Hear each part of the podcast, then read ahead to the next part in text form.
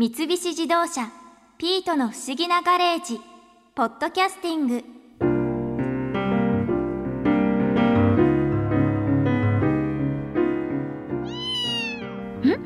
ピートが今日みんなで収穫したリンゴを見てる？もしかしてピートそのリンゴ食べたいの？えっと猫にリンゴは少したら食べても大丈夫みたいね。ちょっと待っててね。はいどうぞ。嬉しそうに食べてる。それにしても博士が裏山でリンゴを育ててたなんて知らなかったな。あと知らなかったといえば高見盛さん。今日近所のおばちゃんが元大相撲力士の高見盛さんとお話ししてたんだけどご実家がリンゴ農園だったんだよね。振脇親方。のご出身青森県でいらっしゃいますけど、はい。振脇親方のご実家もリンゴ農園た、はい、農園っていうか自分が今はちょっと違いますけど昔は庭の方にも畑がありましたし岩木があって大きい川の近くの方にも大きい畑がありましたからそこでちょっとリンゴを育てて収穫してましたね。へえそのリンゴっていうともう大変ってイメージですけどやっぱり大変なんですか？あのリンゴを作るっていうのは。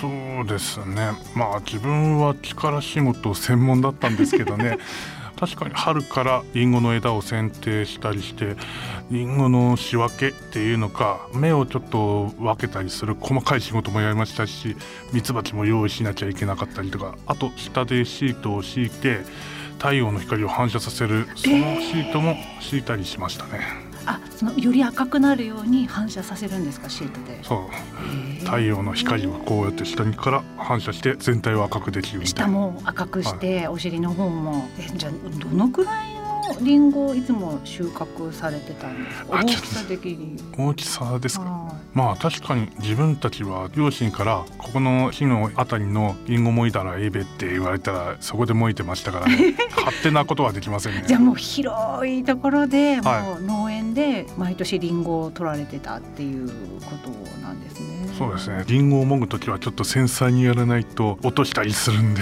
そうですね。落としたらもう傷物で売れないですもんね。そうですね。え、リンゴって結構木高くないですか？リンゴの木。そうですねはしごとかで上がってそれでもいでいくんですけどやっぱし体が小さい人の方がちょっと有利かもしれないですけど結構そうですよね。不良教親方身長188センチ。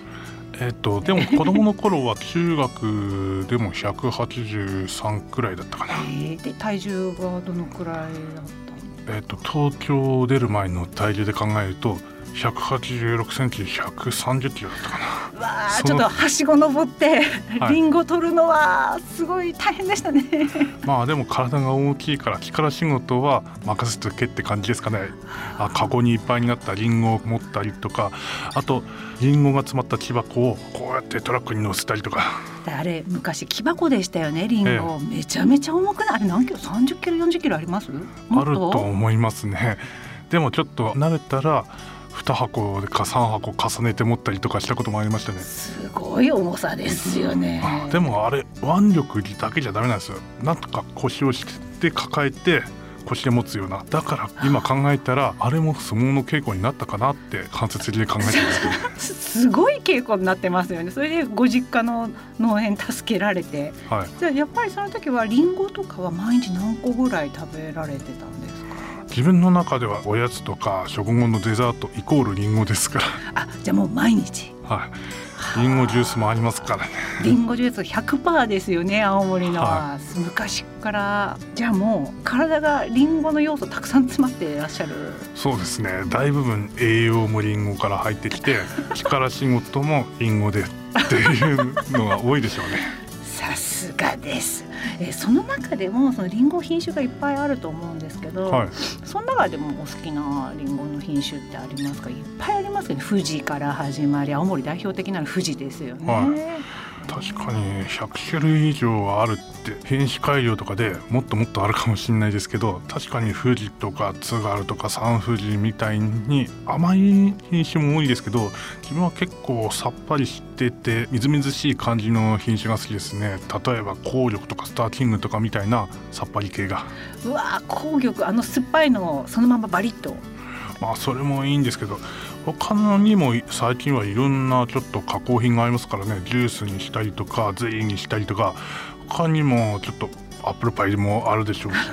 すごい美味しいですよね、はい、でもやっぱり青森の方っていうのは皮むかないですよねまあ、今剥くの？いやまあ剥くのも合いますけど自分は確かに子供の頃リンゴを思い出る時とかちょっと喉乾いたなって思ったらリンゴを服で拭いてガブって感じたことありますね。野生的ですね。あでもそういう食べ方も美味しいですね確かに皮を剥いて上品に揃えたりちょっとお菓子にして食べても美味しいでしょうけどなんかこうそれ働いてるからじゃないですかね。汗流して力仕事してそれで喉乾いた時に食べるから美味しいあなんか歯も鍛えられそうですしね、えー、先ほどこう木の剪定までお手伝いされたっておっしゃってましたけど木の剪定とかっていうのはどういうふうにするものなんですか？お花をザーって全部取っちゃうとか。いやえっ、ー、と要は木全体にリンゴに栄養を行き渡されるため余分な間とかを切っていくんですよね。あパッチンパッチンもう枝ごと切っちゃうんですね、ええ。そうですね。全部のリンゴがなっちゃうとちっちゃいリンゴしかできないかもしれないですもんね。あそれは選果ですかね。あ違うんだ。普通冬のうちに枝を切ってそんで春りんごの花が咲いた頃に選果でしたかねあの一つの実がなりそうなところに、えー、と4つか5つぐらい芽が出てくるでしょう。それで一番真ん中の太くて大きくなりそうなのを除いて他のやつは落とす。そんなことを一個一個やっていくんですか？そうですね。何時間あっても足りないですね。まあ細かい作業ですけど。えそれもされてたんですか？小学校の頃から。そう小学校か中学生かそのあたりからですかね。えー、じゃあ繊細じゃないとできないですね。まあでもちょっとこれは慣れですから。慣れですか？はい。あのないかもしれないんですけど、はい、親方ならではのりんごの食べ方だったり青森の人はこう食べるんだよ全国の人知らないの？みたいな食べ方だったりってあったりするもんですか？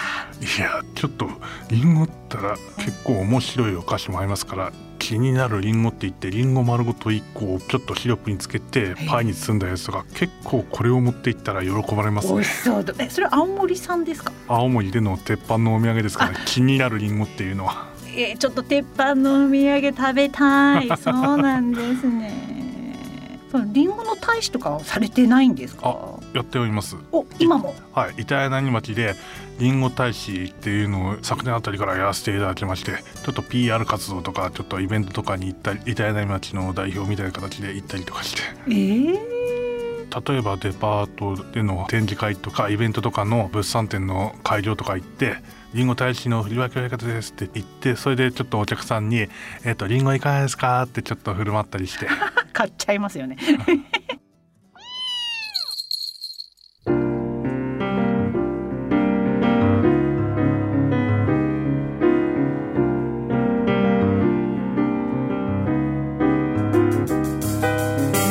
三菱自動車ピートの不思議なガレージポッドキャスティングこのお話は Drive your Ambition 三菱自動車がお送りしました。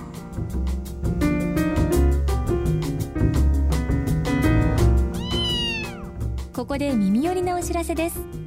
ピートの不思議なガレージをもっと楽しみたいという方は毎週土曜日の夕方5時東京 FM をはじめお近くの FM 局で放送の三菱自動車ピートの不思議なガレージをお聞きください。